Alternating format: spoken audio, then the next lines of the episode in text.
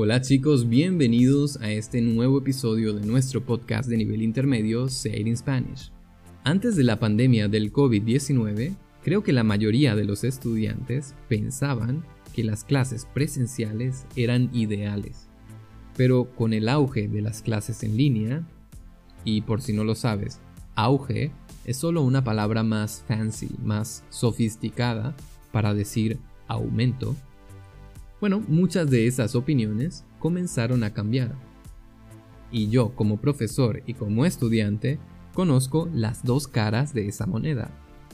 Hoy quiero que hablemos de las ventajas y las desventajas de las clases presenciales y en línea específicamente al aprender idiomas y también de las clases grupales versus las clases particulares. Así que si estás listo, te espero después de la intro. In this podcast for the intermediate level, I try my best to teach you Spanish in Spanish. So if this is your first time here, I invite you to go to SpanishUnleashed.com and check the transcription, flashcards, and extra materials that I have prepared for you to make the most out of each episode. Also, if you're a beginner, you can check our mini podcast, Say It in Basic Spanish, with episodes that are between 3 and 5 minutes long and use the grammar and topics from the A1 or sometimes the A2 level. And it's streaming on every platform. But if you're ready, let's go! Bienvenidos y bienvenidas a nuestro podcast Say It in Spanish. Yo soy Saru Rodríguez y soy tu profesor de español. A mí me encantan los idiomas y por eso he decidido hacer este podcast para ayudarte a ti a aprender y practicar tu español de una forma más natural. Gracias por estar aquí y comencemos. Vale chicos, comencemos por aclarar que no existe un formato de clases perfecto o ideal para todas las personas. Cada estudiante es diferente y tiene necesidades y gustos particulares. Por eso algunas cosas que para un estudiante extrovertido pueden ser una ventaja, para un estudiante introvertido pueden causar estrés y también lo contrario. Pero sin duda hay ciertas diferencias clave que debes tener en cuenta al escoger el tipo de clases que vayas a tomar. Comencemos por comparar las clases grupales y las clases particulares. Al pensar en estas dos categorías, la primera diferencia que me viene a la mente es la flexibilidad. Te explico. Al tener que trabajar en un grupo, tu profesor no tiene otra opción que desarrollar un programa con una estructura fija. Es decir, que él o ella tiene que pensar en cuáles son los temas, cuáles son las actividades y dinámicas que pueden ayudar a todo el grupo. Y seguramente seguirá uno de los programas que recomiendan los expertos. Esto significa que en una clase grupal los estudiantes deben seguir ese programa, y hay poca flexibilidad y variabilidad con los temas y los ejercicios. Ahora, dependiendo de los estudiantes, esto puede ser una ventaja o una desventaja. Por ejemplo, para los estudiantes que les gusta aprender de una forma más estructurada, que tienen un espíritu competitivo y les gusta comparar su progreso con el de otras personas, y muy importante, que les gusta trabajar en equipo. Para ellos, este tipo de programa es más estable y les da seguridad. Además que les hace notar cuál es su progreso con mayor claridad.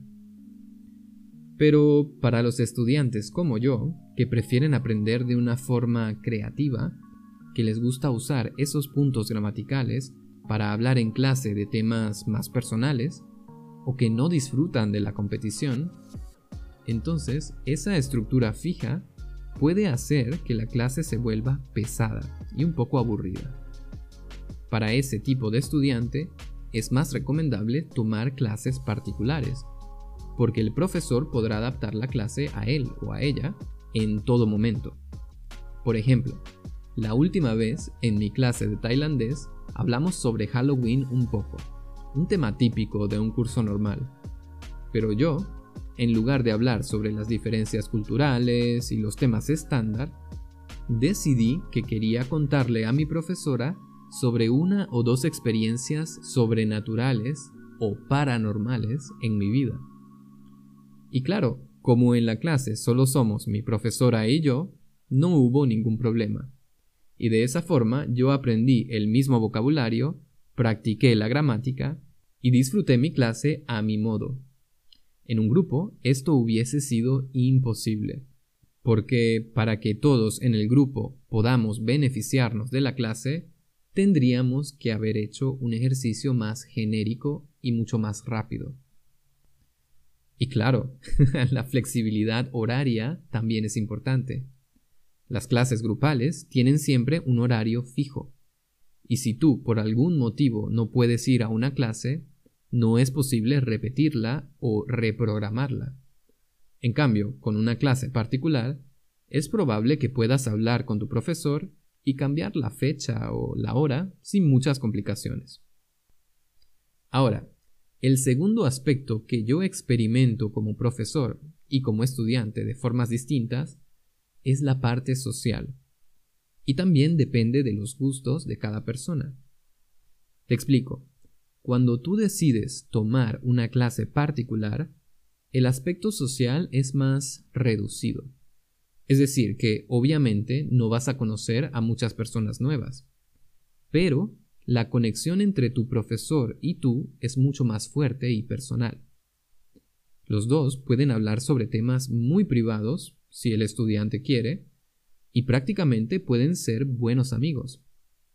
Esto es algo que a mí me gusta mucho, porque puedo sentirme seguro de cometer errores, hablar de temas controversiales, o usar mi humor en clase sin sentir vergüenza y sin miedo de incomodar a mis compañeros. Claro que en una clase grupal también puedes hablar de muchas cosas. Hay grupos súper divertidos y graciosos en los que el humor siempre está presente y puedes tener una amistad con todos los miembros del grupo. Pero sin duda, como el tiempo es compartido, la conexión que tienes con tus compañeros y tu profesor es más social, pero también más superficial.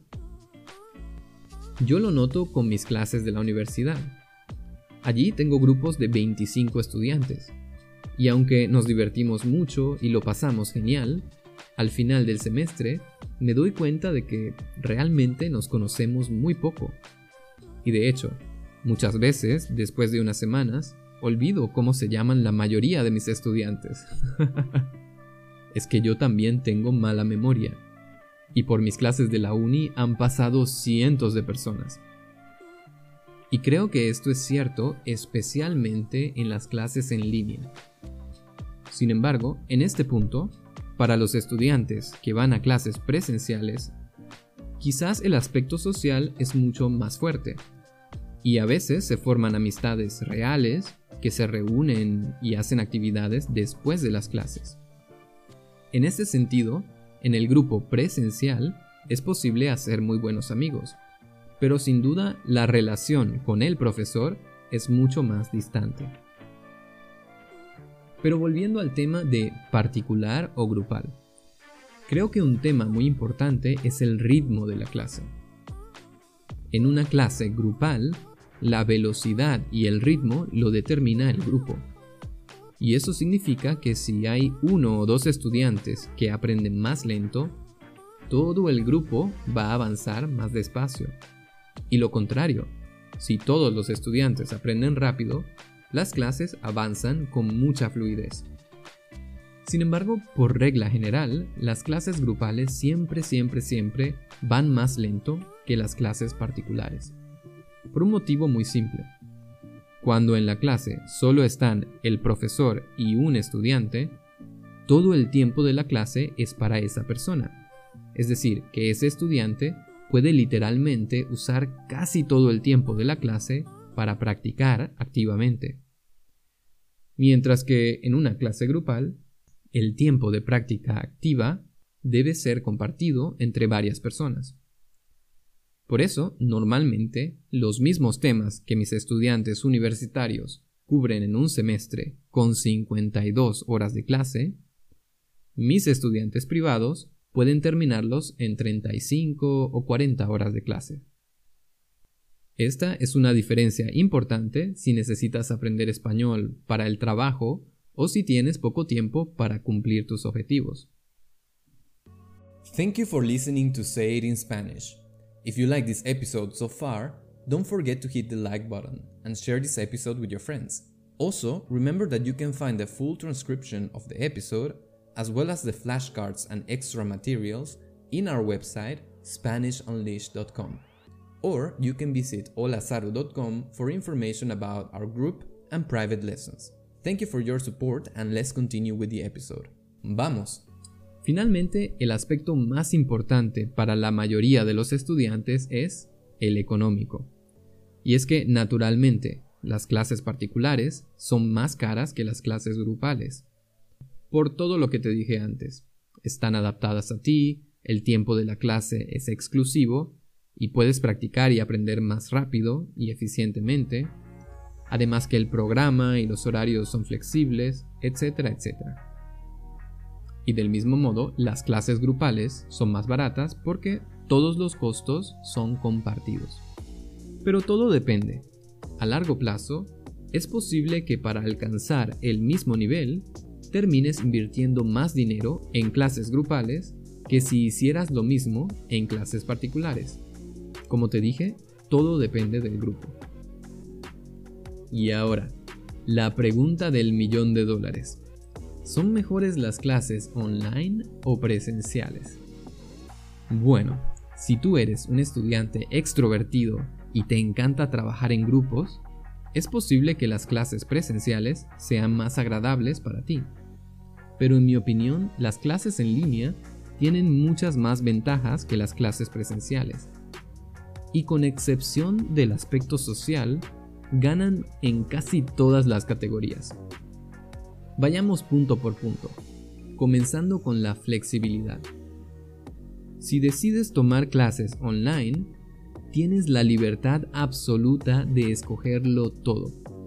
Puedes escoger al profesor que te gusta, con el acento que te gusta, en el país que te interesa, en el horario ideal para ti y con el método, estilo e intereses que tú quieras.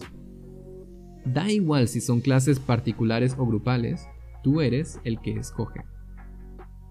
Por otra parte está el tema del espacio y la movilidad. Te explico. Si tú te inscribes en un instituto de idiomas o tienes clases presenciales con un profesor, no tienes otra opción que ir físicamente al lugar de la clase.